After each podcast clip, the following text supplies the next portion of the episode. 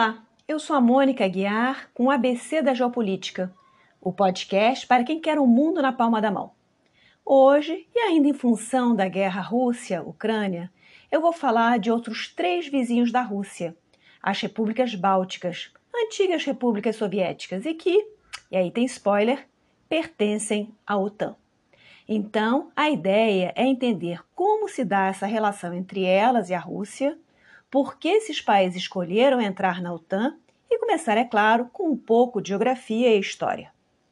Pessoal, antes de começar, lembrem de me seguir no Instagram para ver os mapas que coloco lá. E se quiserem contribuir com o podcast, basta ver como no descritivo desse episódio ou no meu site abcdageopolitica.com.br. Tem Pix e uma porção de outros meios. Vocês também podem ouvir o episódio pela plataforma Orelo, que remunera os criadores de conteúdo. E se gostam do conteúdo, lembrem de divulgar entre os amigos e conhecidos para que a audiência continue crescendo. Bom, vamos começar pela geografia dos países bálticos. As três repúblicas bálticas ficam empilhadas umas em cima das outras, com uma torre um pouco torta. Aqui está no topo, ou seja, mais ao norte, é a Estônia. Abaixo dela, ensanduichada entre as outras duas, está a Letônia. E finalmente, a base dessa torre é a Lituânia. Para lembrar qual é qual, basta pensar que elas seguem a ordem alfabética de cima para baixo. Pelo menos essa dica funciona para mim. Em termos de tamanho, a Estônia, que fica lá no topo, é a menorzinha. Ela tem 45 mil quilômetros quadrados, com um montão de ilhotas fazendo parte do país. É por isso que ela tem a maior costa, 3.800 quilômetros. A Estônia é um pouco maior que os Países Baixos, só que a diferença é que ela tem pouquíssima população. A Estônia tem 1 milhão 200 mil habitantes e os Países Baixos têm mais de 17 milhões. A Letônia, que é a república que fica no meio, é bem maior. Ela tem 64,5 mil quilômetros quadrados, o que corresponde a duas vezes o tamanho da Bélgica, e ainda um tiquinho. E para quem preferir uma medida daqui das nossas bandas, a Letônia é um pouco mais da metade de Cuba. Tem uma costa de quase 500 quilômetros. A população é novamente bem pequena, 1 milhão 800 mil habitantes. A Bélgica tem quase 12 milhões. E lembrando que a Letônia tem o dobro do tamanho da Bélgica. E, finalmente, a Terceira República, Lituânia, é o maior dos três países, com 65 mil quilômetros quadrados, mas tem o menor acesso ao mar, apenas 90 quilômetros de costa. A Lituânia é um pingo maior do que a Letônia e com população já um pouco mais abundante, 2 milhões e 600 mil habitantes. As três repúblicas juntas somam em torno de 6 milhões de habitantes. Mas, se fossem seguir a densidade dos Países Baixos e da Bélgica, deveriam ter uma população 10 vezes mais numerosa. Por conta de sua localização mais ao norte, a Estônia só faz fronteira com a sua irmã Letônia e com a Rússia. A Letônia, por sua vez, faz fronteira com as suas duas irmãs bálticas, além de Rússia e Belarus, ou Bielorrússia. E a Lituânia, por se encontrar na base dessa torre, faz fronteira com Letônia, Belarus e com a Rússia, por meio de Kaliningrado, um esclave russo, sobre o qual eu ainda vou falar bastante nesse episódio. Das três repúblicas, ela é a única que tem fronteira com outro país europeu, membro da União Europeia e da OTAN, e que não é uma de suas irmãs bálticas, ou seja, a Lituânia faz fronteira com a Polônia, mesmo que seja uma fronteira bem pequena. Guardem essa informação porque ela vai ser importante daqui a pouco. A geografia desses três países, por ter à esquerda, a oeste, o Mar Báltico e ao leste muitos lagos, florestas, rios, pântanos, fez com que eles permanecessem protegidos e isolados do resto do mundo por vários séculos. As primeiras referências às tribos morando naquela região já aparecem no século I do Império Romano, mas basicamente ninguém quase chegava lá. Finalmente, por volta dos anos 900 da nossa era, os vikings aportaram por lá de barco. De qualquer maneira, a distância e dificuldade de penetrar naquela região era tamanha que eles ficaram de fora até do processo de cristianização. Acreditem, mas os povos bálticos permaneceram pagãos até o século XII. Foi nesse momento, a partir de 1180, 1190, que chegaram os primeiros evangelizadores lá. Como as tribos não estavam muito afim de se cristianizar, o processo de inclusão foi na marra mesmo. De 1200 em diante, chegaram os cruzados, procedentes do Sacro Império Germânico, com a missão de tornar os povos bálticos em cristãos, querendo eles ou não. Esses cruzados pertenciam a algumas ordens que vocês devem conhecer de nome: a Irmandade da Espada, que depois mudou de nome e virou Ordem da Livônia, e os famosos Cavaleiros Teutônicos, que faziam parte da nobreza germânica. Quem curte soldadinho medieval ou game referente a essa época deve lembrar de seus trajes. É uma longa túnica branca com uma cruz preta por cima da armadura. Bom, é claro que o espírito evangelizador dessas ordens não explica esse ímpeto todo em dominar a região. O verdadeiro objetivo dessas ordens era conquistar território, aumentar o poder político da igreja, que tinha se dado mal no Oriente Médio por causa do famigerado Saladino, inserir essa região dentro de novas rotas comerciais e, claro, fazer um pé de meia, né, saqueando os bens das populações locais. E aqui a história dos países bálticos começa a se separar um pouco. Mas antes eu vou fazer alguns disclaimers. O mundo em geral tende a ver os três países bálticos como sendo parecidos e colocando todos eles no mesmo cesto. Mas é claro que não é bem assim. Étnica e linguisticamente, a Estônia está mais próxima da Finlândia. Já a Letônia e Lituânia são mais parecidas no quesito idioma e etnia. Porém, em termos históricos, a experiência de Estônia e Letônia foi bem semelhante, então elas têm esse passado compartilhado enquanto que a Lituânia viveu um passado diferente. Depois eu vou explicar como e por quê. Então vamos começar pelo topo: Estônia e Letônia. Durante a Idade Média, toda essa região, que na época era conhecida como Livônia, foi governada em parte pela Ordem dos Cavaleiros Teutônicos e, em outra parte, mais para o norte, pelos dinamarqueses. Os suecos também foram chegando aos poucos nessa região e se instalando, sobretudo na costa. Isso quer dizer que essa região sofreu inicialmente três influências distintas: a alemã, a dinamarquesa e a sueca. Pessoal, antes que eu esqueça e voltando a falar sobre a ordem dos cavaleiros teutônicos, eu vou contar uma história aqui bem interessante. Os cavaleiros teutônicos também se animaram, num determinado momento, a atacar os russos, sob pretexto de fazer eles abandonarem o cristianismo ortodoxo para seguir o cristianismo romano ou catolicismo. Na prática, o que eles queriam mesmo era o território, né? Acabaram levando uma sova dos russos em 1242 por conta de um príncipe russo chamado Alexander Nevsky. Reza a lenda que eles estavam combatendo sobre o gelo quando este se quebrou e os cavaleiros se afogaram. E esta história acabou se tornando um dos momentos épicos da história russa e apareceu num filme muito famoso né, do Eisenstein de 1938. Então fica a dica aí para vocês assistirem. Mas voltemos à nossa história. A atual capital da Letônia, a cidade de Riga, se tornou um importante centro comercial de toda aquela região e contribuiu para aumentar a sua importância econômica. Vocês provavelmente devem estar quebrando a cabeça para pensar o que, que eles podiam vender, mas havia um belo comércio de peles, mel e cera. E essa riqueza despertou a cobiça dos países vizinhos, sobretudo Rússia, Suécia e Polônia. Mas quem acabou vencendo foi a Rússia.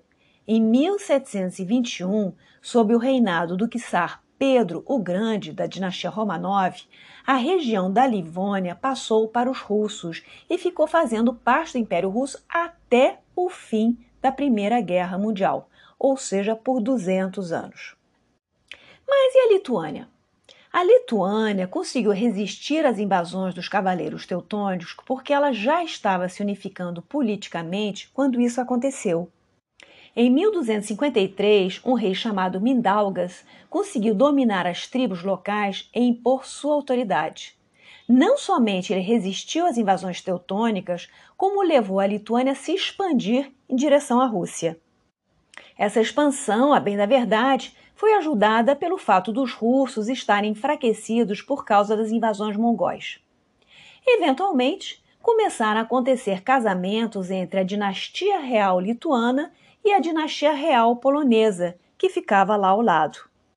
Essa união de forças entre as famílias acabou sendo formalizada muitas décadas depois, em 1569, quando o Reino da Polônia e o Grão-Ducado da Lituânia se juntaram oficialmente e formaram a chamada Comunidade das Duas Nações, ou República das Duas Nações.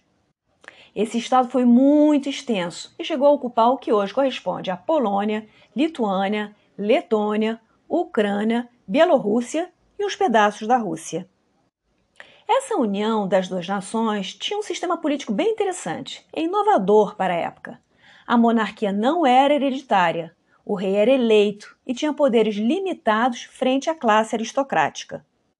Num primeiro momento, o sistema deu certo, mas, a partir do século XVIII, à medida em que os vizinhos Rússia, Prússia e Áustria, com seus sistemas políticos mais autoritários e centralizados, começaram a ganhar força, a comunidade polaco-lituana desandou.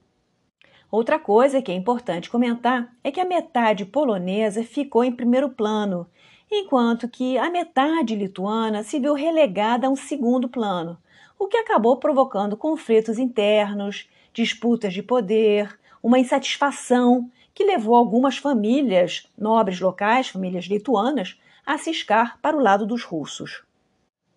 Em 1721, quando os territórios da Livônia passaram para a Rússia, a comunidade das duas nações ainda teve fôlego para resistir e permanecer independente por mais algumas décadas. Mas, no finalzinho do século XVIII, a coisa ficou feia de vez. Só para vocês sentirem o tamanho do drama, na Áustria estava a imperatriz Maria Teresa Habsburgo, na Prússia, o rei Frederico o Grande, e na Rússia, a czarina Catarina a Grande. Esses três monarcas olhavam com apetite né, para a comunidade polaco-lituana. Daí para evitar uma guerra dispendiosa, demorada entre as três potências, o rei Frederico da Prússia teve a boa ideia de propor uma divisão da comunidade polaco-lituana entre eles três. Então, o território da comunidade foi repartido entre Rússia, Prússia e Áustria, em três ocasiões distintas. Uma primeira vez em 1772, outra em 1793 e a último saldão final dos territórios em 1795. Claro que os poloneses e lituanos não queriam isso, mas não tiveram como resistir. É aquela famosa história: quando você está num banquete para o qual não foi convidado, é porque você é o jantar. E foi o que aconteceu com a união da Polônia e Lituânia. Então, foi dessa forma que toda a região que hoje compõe os três estados bálticos passou a fazer parte do Império Russo já no finalzinho do século XVIII. E qual era o interesse da Rússia nesses territórios?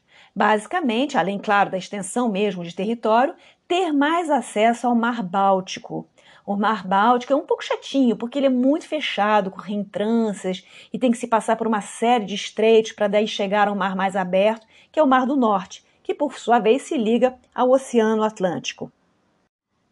Continuando nossa história. Durante o século XIX, começou aos poucos a aflorar um sentimento nacionalista naquelas regiões, e de tanto em tanto estourava algum movimento antirrusso mas nada que conseguisse efetivamente colocar em xeque esse domínio. Outra coisa que também é interessante falar nesses três países foi a questão da religião. Quando aconteceu a reforma protestante, Estônia e Letônia se converteram ao luteranismo. Já a Lituânia, muito por influência polonesa, se manteve católica. Durante o domínio russo, os três países fizeram questão de manter suas identidades religiosas como uma forma de se contrapor ao cristianismo ortodoxo russo. E agora chegamos ao século XX. Foi somente com a Primeira Guerra Mundial e a Revolução Bolchevique que a situação dos três países bálticos mudou.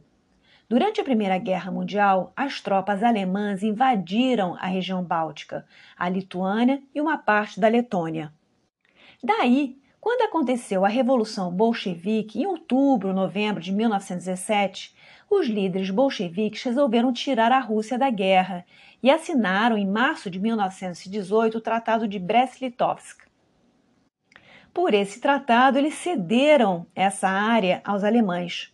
Só que, quando acabou a guerra em 1918, os alemães perderam o direito a esse território, os russos viram a oportunidade de recuperar essas terras, mandando o Exército Vermelho para lá. Só que, a essa altura do campeonato, os países bálticos queriam sua independência e os aliados, França, Reino Unido, Estados Unidos, etc., viram com bons olhos esse movimento e resolveram intervir, inclusive ajudando militarmente, porque era uma forma de criar um cordão sanitário em torno da novíssima União Soviética e do seu regime comunista. A União Soviética ainda insistiu mais um pouco, mas acabou desistindo e reconhecendo a independência das três repúblicas no decorrer de 1920 a independência da Estônia em fevereiro, da Lituânia em julho e da Letônia em agosto de 1920. Nesse quadro do pós-Primeira Guerra Mundial, a Lituânia ainda passou por um perrengue extra. A Polônia também tinha se tornado independente nesse período. E como ambas haviam estado unidas na comunidade das duas nações séculos antes, rolou um estresse na hora de dividir os territórios. Os poloneses pegaram a cidade de Vilnius e os seus arredores, que hoje é a capital da Lituânia, e essa situação de conflito entre os dois países permaneceu até a Segunda Guerra Mundial. Inclusive, a Liga das Nações tentou resolver esse conflito, mas não deu certo. Quando, em 1939, os nazistas invadiram a Polônia por um lado e os soviéticos pelo outro, Vilnius foi devolvida aos lituanos, mas aí já não adiantava mais nada porque, a essa altura, tanto Polônia quanto Lituânia perderam sua independência. Mas eu estou me antecipando um pouquinho, então eu vou rebobinar. Durante o período entre guerras, as repúblicas bálticas se pelavam de medo tanto da Alemanha quanto da União Soviética e, junto com Polônia e Finlândia, resolveram criar uma Liga Báltica para se proteger das agressões externas. Só que os membros acabaram se desentendendo entre eles e a liga colapsou poucos anos depois. Em 23 de agosto de 1939, antes da invasão à Polônia, aconteceu algo muito importante: a celebração do famoso Pacto Molotov-Ribbentrop, que era o nome do chanceler soviético e do chanceler alemão. Esse pacto de não agressão foi assinado entre o regime stalinista e o regime nazista e tinha um protocolo secreto que combinava uma partilha de influência na Europa Oriental. A Alemanha ficaria com uma parte da Polônia e a Rússia ficaria com o resto, mais os estados bálticos e, eventualmente, também a Finlândia. Tem muita controvérsia em torno desse pacto. Tem aqueles que criticam Stalin por ter se aliado a um regime de extrema-direita. Tem outros que dizem que ele fez isso para ganhar tempo, pois intuía que a União Soviética seria o próximo alvo de Hitler. Mas a verdade é que no final da década de 1930, todos os países tentavam se entender com a Alemanha nazista e evitar uma nova guerra. Inclusive, em setembro de 1938, nos acordos de Munique, França e Reino Unido basicamente resolveram rifar a Tchecoslováquia, a parte dos Sudetos, para tentar apaziguar Hitler. Foi aí que o Stalin chegou à conclusão de que era melhor ele procurar uma solução por conta própria. Em suma, voltando ao início da Segunda Guerra Mundial. Sob pretexto de proteger as repúblicas bálticas de uma invasão nazista, as tropas soviéticas ocuparam esses países já em outubro de 1939 fecharam os parlamentos locais e propuseram uma nova eleição parlamentar com uma lista de candidatos pertencentes ao Partido Comunista e, portanto, mais simpáticos à causa soviética e ao regime stalinista. Como era de se prever, esses novos representantes foram eleitos em julho de 1940 e, depois disso, votaram a favor da anexação de seus países pela União Soviética. Em suma, tudo muito democrático, muito legítimo, né? Como vocês podem imaginar. A sovietização das repúblicas foi rápida e bastante dura, com nacionalização forçada dos bens e deportação da população local para locais distantes. Mas a amizade entre Hitler e Stalin não durou muito tempo. E em junho de 1941 foi a vez da União Soviética ser invadida pela Alemanha nazista. E daí, as três repúblicas bálticas mudaram novamente de mãos, foram conquistadas pelos alemães. Inicialmente, os alemães foram vistos como libertadores, mas, lê do engano, as repúblicas não foram liberadas. Os baltos se organizaram para tentar resistir à ocupação nazista e morreu gente pra caramba. Estima-se que, entre as mortes da Segunda Guerra Mundial e as deportações, a população dos três países tenha diminuído em cerca de 20% em média. A Lituânia, que por sua vez tinha uma proporção relativamente alta de judeus, uns 7 a 10% da população, viu 90% deles morrerem, algo em torno de 200 mil pessoas. Mas o antissemitismo não era só dos alemães, tinha também bastante lituano colaborando para entregar e exterminar os judeus locais. A partir de 1944, os aliados e a União Soviética começaram a retomar pé na guerra, e os países bálticos foram liberados dos nazistas pela União Soviética.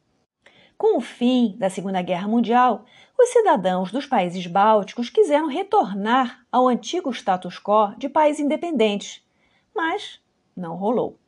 Os aliados ocidentais meio que resolveram ignorar a questão já que na Conferência de Alta de fevereiro de 1945 entre Stalin, Churchill e Roosevelt, havia ficado combinada uma partilha de influência, com os países próximos à União Soviética podendo ter um regime amigável a ela. Depois da guerra, e como aconteceu em outras repúblicas soviéticas, Stalin seguiu o modelito habitual, russificando os países bálticos e trazendo população russa para morar lá. Só para vocês terem uma ideia, antes da Segunda Guerra Mundial, a população da Estônia era constituída de 90% de estonianos. Em 1990, eram só 60%. Na Letônia, os letões passaram de 75% para pouco mais de 50% nos anos 1990. Quase toda a elite governamental desses três países era constituída, enfim, dessas três oblastes, era constituída por russos étnicos, e o russo, como idioma, foi priorizado em detrimento do, das línguas locais. E finalmente chegamos ao ano de 1985 e a chegada de Gorbachev ao poder na União Soviética. Os novos ares de glasnost e perestroika permitiram que o nacionalismo das repúblicas bálticas, que estava bem reprimido, voltasse à tona. A gente tem que entender que isso aconteceu com mais força no Báltico do que nas outras repúblicas soviéticas, porque eles chegaram realmente a vivenciar quase 20 anos de independência. Pode parecer pouco, mas teve uma geração de pessoas que se criou num país independente que passou essa experiência para seus filhos e netos. A política do Gorbachev não visava estimular a independência das repúblicas, ele apenas achava que, dando um maior grau de autonomia a elas, o seu desempenho econômico iria melhorar. Isso ia ser positivo para a União Soviética como um todo. Mas podemos dizer que a coisa saiu de controle, com os movimentos pró-independência pegando mais impulso ao longo da década de 1980. A pá de cal ocorreu em agosto de 1989, quando uma comissão pública autorizada pelo Gorbachev reconheceu a existência das partes secretas do Pacto Molotov-Ribbentrop, com aquele acordo do Stalin ficar com os bálticos. O Ocidente já sabia desse arranjo desde o fim da Segunda Guerra Mundial, porque os alemães tinham contado mas os russos tinham ficado na moita, não negavam, nem reconheciam, então ficava aquela dúvida no ar. Em 1989 se teve a confirmação de que era verdade, que os bálticos tinham passado para a União Soviética por conta desse acordo e não por qualquer mérito de Stalin de defendê-los ou liberá-los. A sociedade civil desses países ficou enlouquecida com essa revelação, ou enfim, com a confirmação dessa revelação e os cidadãos das três repúblicas foram para as ruas. Aconteceu uma manifestação mega gigante chamada Corrente Báltica ou a Corrente da Liberdade. Em agosto de 1989, os cidadãos dos três países fizeram uma espécie de corrente humana gigantesca de quase 700 quilômetros de comprimento, juntando cerca de 2 milhões de pessoas das três repúblicas. Depois confiram as fotos na internet, é bem legal. Os soviéticos tentaram desconversar, colocaram a culpa no Stalin, disseram que a decisão de entrar na URSS tinha sido legítima, não deveria ser revista, mas não deu certo. O Gorbachev ainda tentou apagar o incêndio e foi visitar a Lituânia. Chegou a fazer um plebiscito em março de 1991, perguntando se as repúblicas queriam ficar juntinhas, né, todas juntinhas na União Soviética. A resposta foi sim, mas, detalhe importante, seis repúblicas boicotaram o plebiscito. As nossas três repúblicas bálticas, Estônia, Letônia e Lituânia, e também Armênia, Geórgia e Moldávia. Logo depois, em agosto de 1991, teve uma tentativa de golpe da linha dura comunista contra Gorbachev. Não deu certo, mas ele saiu enfraquecido dessa experiência e quem acabou ganhando projeção foi Yeltsin, Boris Yeltsin, e o pessoal mais liberal que estava em torno dele. E no final das contas, em dezembro de 1991, a União Soviética se desmanchou de vez. Mas já antes disso, em março de 1990, a Lituânia se declarou independente. A União Soviética não aceitou e impôs sanções econômicas. Também chegaram a rolar uns confrontos entre população e as forças soviéticas que estavam estacionadas lá, o que resultou em alguns mortos. A mesma coisa aconteceu com Estônia e Letônia, que se autodeclararam independentes em maio de 1990. Finalmente, no ano seguinte, em setembro de 1991, a independência das três repúblicas foi reconhecida pela União Soviética. E como foi essa transição para uma realidade fora da União Soviética? Não foi fácil. Em primeiro lugar, porque as economias desses três países estavam muito atreladas à União Soviética e também tiveram de fazer essa transição para uma economia de mercado. Inicialmente, chegou a haver muita escassez e desemprego. Já em 1992, os três países fizeram questão de abandonar o rublo e lançar as suas próprias moedas, e também promoveram um programa de privatização da economia. Fora isso, foi necessário criar uma nova estrutura burocrática, um modelo de governança diferente do anterior e também criar uma nova estrutura militar de defesa que fosse nacional. Inclusive, as tropas soviéticas só saíram desses três países entre 1994 e 1995. Durante essa transição, as repúblicas bálticas foram bastante ajudadas pelo FMI e pelo Banco Mundial. E já em 1995 iniciaram os procedimentos para pedir entrada na União Europeia. Em 2004, as três repúblicas foram admitidas na União Europeia e também na OTAN, o que deixou a população local bem aliviada, porque entrar na OTAN, funciona como uma estratégia de dissuasão em relação à Rússia. E tem que dizer que as três repúblicas levam muito a sério essa sua relação com a OTAN. Elas pagam o boleto direitinho, sem remanchear. A OTAN recomenda que cada país membro gaste 2% de seu PIB em defesa. Mas tem muito país que é muquirana, que, enfim, gastava bem menos do que isso. E isso desagradava, aliás, muito os Estados Unidos, né? Diga-se de passagem. Mas as repúblicas bálticas não. Estima-se que os gastos em defesa para o ano de 2021 foram para a Estônia e Letônia de 2,16% do PIB e para a Lituânia de 2,03%. Esses números eu acabei de levantar num documento da OTAN datado de 31 de março de 2022. Mas é claro, agora com a invasão da Ucrânia e provavelmente todos os membros da OTAN vão aumentar espontaneamente as suas contribuições né, nos anos futuros. Das três repúblicas, a Estônia é provavelmente a mais inovadora e a pioneira na tomada de decisões. As outras duas seguem seus passos depois.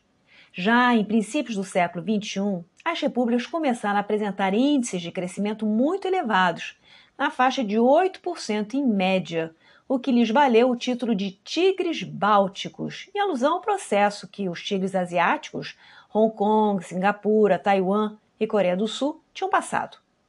Infelizmente, a crise de 2008 bateu muito forte, mas depois elas se recuperaram e voltaram a crescer em média de 2 a 3% ao ano. Agora, com a pandemia, foi uma nova pancada. De qualquer maneira, os três países conseguiram entrar na zona do euro: a Estônia em 2011, a Letônia em 2014 e a Lituânia em 2015. Politicamente, as repúblicas são democracias. A Estônia e Lituânia promulgaram novas constituições, enquanto que a Letônia tirou o pó de uma antiga da década de 1920 e fez algumas emendas. Estônia e Letônia seguem um regime parlamentarista e a Lituânia um semipresidencialista. Mas e a pergunta que não quer calar? O que aconteceria em caso de uma invasão russa a uma ou a todas as repúblicas bálticas? Evidentemente, pelo tamanho reduzido de sua população, a sua capacidade militar é bem modesta. A Estônia e a Letônia têm forças armadas de cerca de 6.500 soldados profissionais cada, e a Lituânia de 16 mil. É claro que na hora de uma guerra também você consegue levantar mais gente com soldados conscritos. Né? A questão é se eles vão saber lutar. Daí os especialistas em guerra dizerem que, nesse caso, a Rússia tem uma supremacia numérica que colocaria a vitória do seu lado, ou pelo menos num primeiro momento até a OTAN intervir. Mas a dúvida é: será que seria tão fácil assim para a OTAN mudar o jogo nessa área, caso ela fosse ocupada pelos russos? E é aí que entra a questão de Kaliningrado nesse meio de campo. E muitos de vocês devem estar se perguntando, mas que é né, essa coisa de Kaliningrado a essa altura do campeonato? Então, vamos lá. Vocês lembram que a unificação da Alemanha no século XIX aconteceu em torno do Reino da Prússia, certo? E a Prússia fica na parte superior da Alemanha, mais para o leste e banhada pelo Mar Báltico. Inclusive, a Prússia também foi conquistada pelos cavaleiros teutônicos. Quando terminou a Primeira Guerra Mundial, vocês lembram que eu comentei que a Polônia foi restabelecida como uma nação independente tipo uma espécie de Frankenstein, assim, feito de partes retiradas aos impérios russo, alemão e austro-húngaro. Para que a Polônia fosse um país viável, ela precisava de um acesso ao mar. Então se criou um corredor terrestre, um corredor de acesso ao Mar Báltico, chamado Corredor Polonês ou Corredor de Danzig, que cortava a Alemanha em dois pedaços uma parte maior a oeste e uma partezinha bem menor ao leste, a Prússia do Leste. Então, essa Prússia do Leste, em torno da cidade alemã de Königsberg, virou um esclave da Alemanha. Essa cidade de Königsberg é, aliás, muito famosa, porque foi lá que o filósofo alemão Immanuel Kant viveu e escreveu seus livros. Quando começou a Segunda Guerra Mundial, o Hitler invadiu a Polônia e acabou de vez com o tal do corredor polonês, juntando esse esclave ao resto da Alemanha. Daí, no finalzinho da Segunda Guerra Mundial, Königsberg foi alvo de bombardeio pesado por parte dos aliados, como aliás a Alemanha inteira, né? E foi ocupado pelas tropas soviéticas. Depois disso, acabou ficando para os russos na repartição do bolo. Os alemães que moravam lá foram expulsos e Stalin encheu a cidade e adjacência de russos e também mudou o nome de Königsberg para Kaliningrado. Então, essa antiga parte da Prússia se tornou o Oblast de Kaliningrado. Enquanto a União Soviética era um país gigante e único, ficou tudo de boa. Ainda por cima, porque o porto de Kaliningrado é ótimo, porque ele não congela, ele funciona o ano inteiro. É aquela famosa história que eu já comentei em outros episódios. Os russos buscam portos em águas quentes, é que não é que sejam exatamente quentes, mas que pelo menos não congelem no inverno.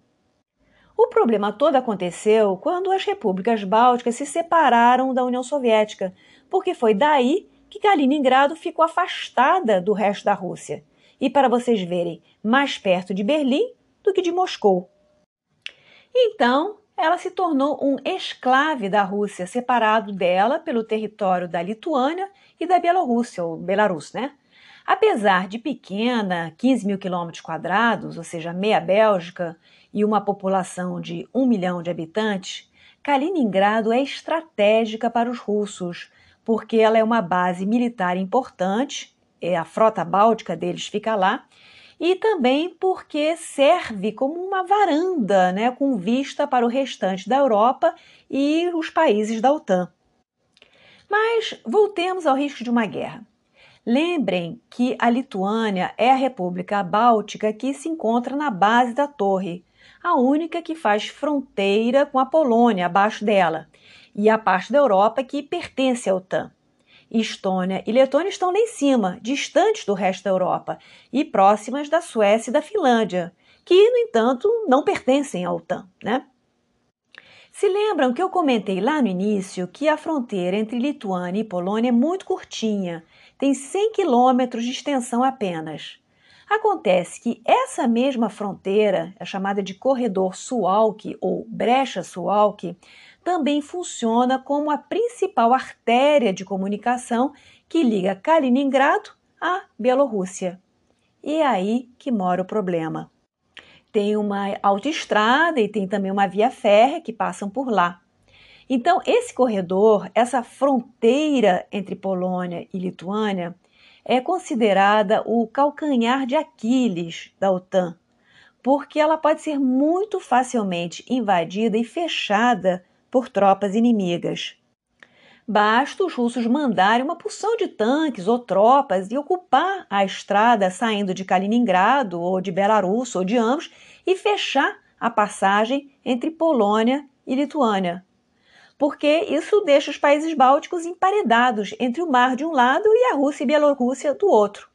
Isso também dificultaria o envio de material bélico para eles via Polônia, já que nem tudo pode ser transportado por avião ou barco.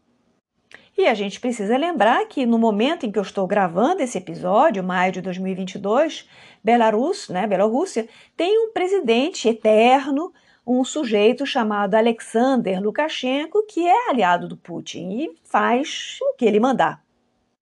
Por outro lado, a própria Kaliningrado também pode ser isolada pelos países que a cercam, né, os países europeus. Mas, em compensação, os russos instalaram lá um sistema Iskander de mísseis balísticos de curto alcance que pode ser disparado sobre os países próximos. Então, deu para sentir o tamanho do problema, né? Essa situação dos países bálticos é muito interessante porque ela mostra bem o que é geopolítica. Como existem alguns determinantes que são geográficos e outros fatores que são puramente políticos, circunstanciais, mas que também devem ser tomados em conta, como a natureza do regime que está no poder num país. É isso aí, pessoal. Espero que tenham aprendido bastante. Não hesitem em me escrever pelo Instagram ou pelo e-mail abcdageopolítica@gmail.com. Caso tenham alguma dúvida, sugestão, questionamento, comentário que queiram fazer, vai ser um prazer responder, tá bom? Até a próxima.